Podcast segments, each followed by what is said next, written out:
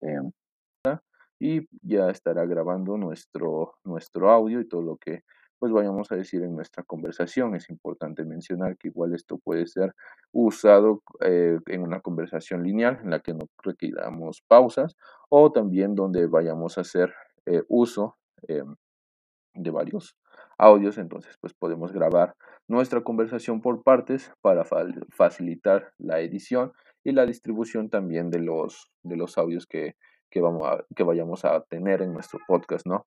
Una vez hecho esto, pues paramos la, a hacer nuestra grabación de nuestro podcast y pues todos los elementos que queramos eh, también eh, mencionar en la conversación, si queremos hacer una conversación, conversación lineal o si queremos hacer eh, una conversación a fragmentos, pues este programa va a ser ideal. También cabe mencionar que igual este mm, programa pues puede ser usado en una, en una PC o también en una en un dispositivo móvil.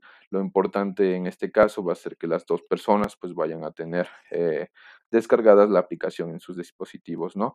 Entonces, cuando ya tengamos nuestro, nuestro registro de audio, pues vamos a desde la misma mm, o, o, desde un mismo dispositivo móvil, ¿no? Lo importante va a ser tener la aplicación de Anchor o, mm, o, o estar en la, en la misma plataforma en línea de Anchor, ¿no?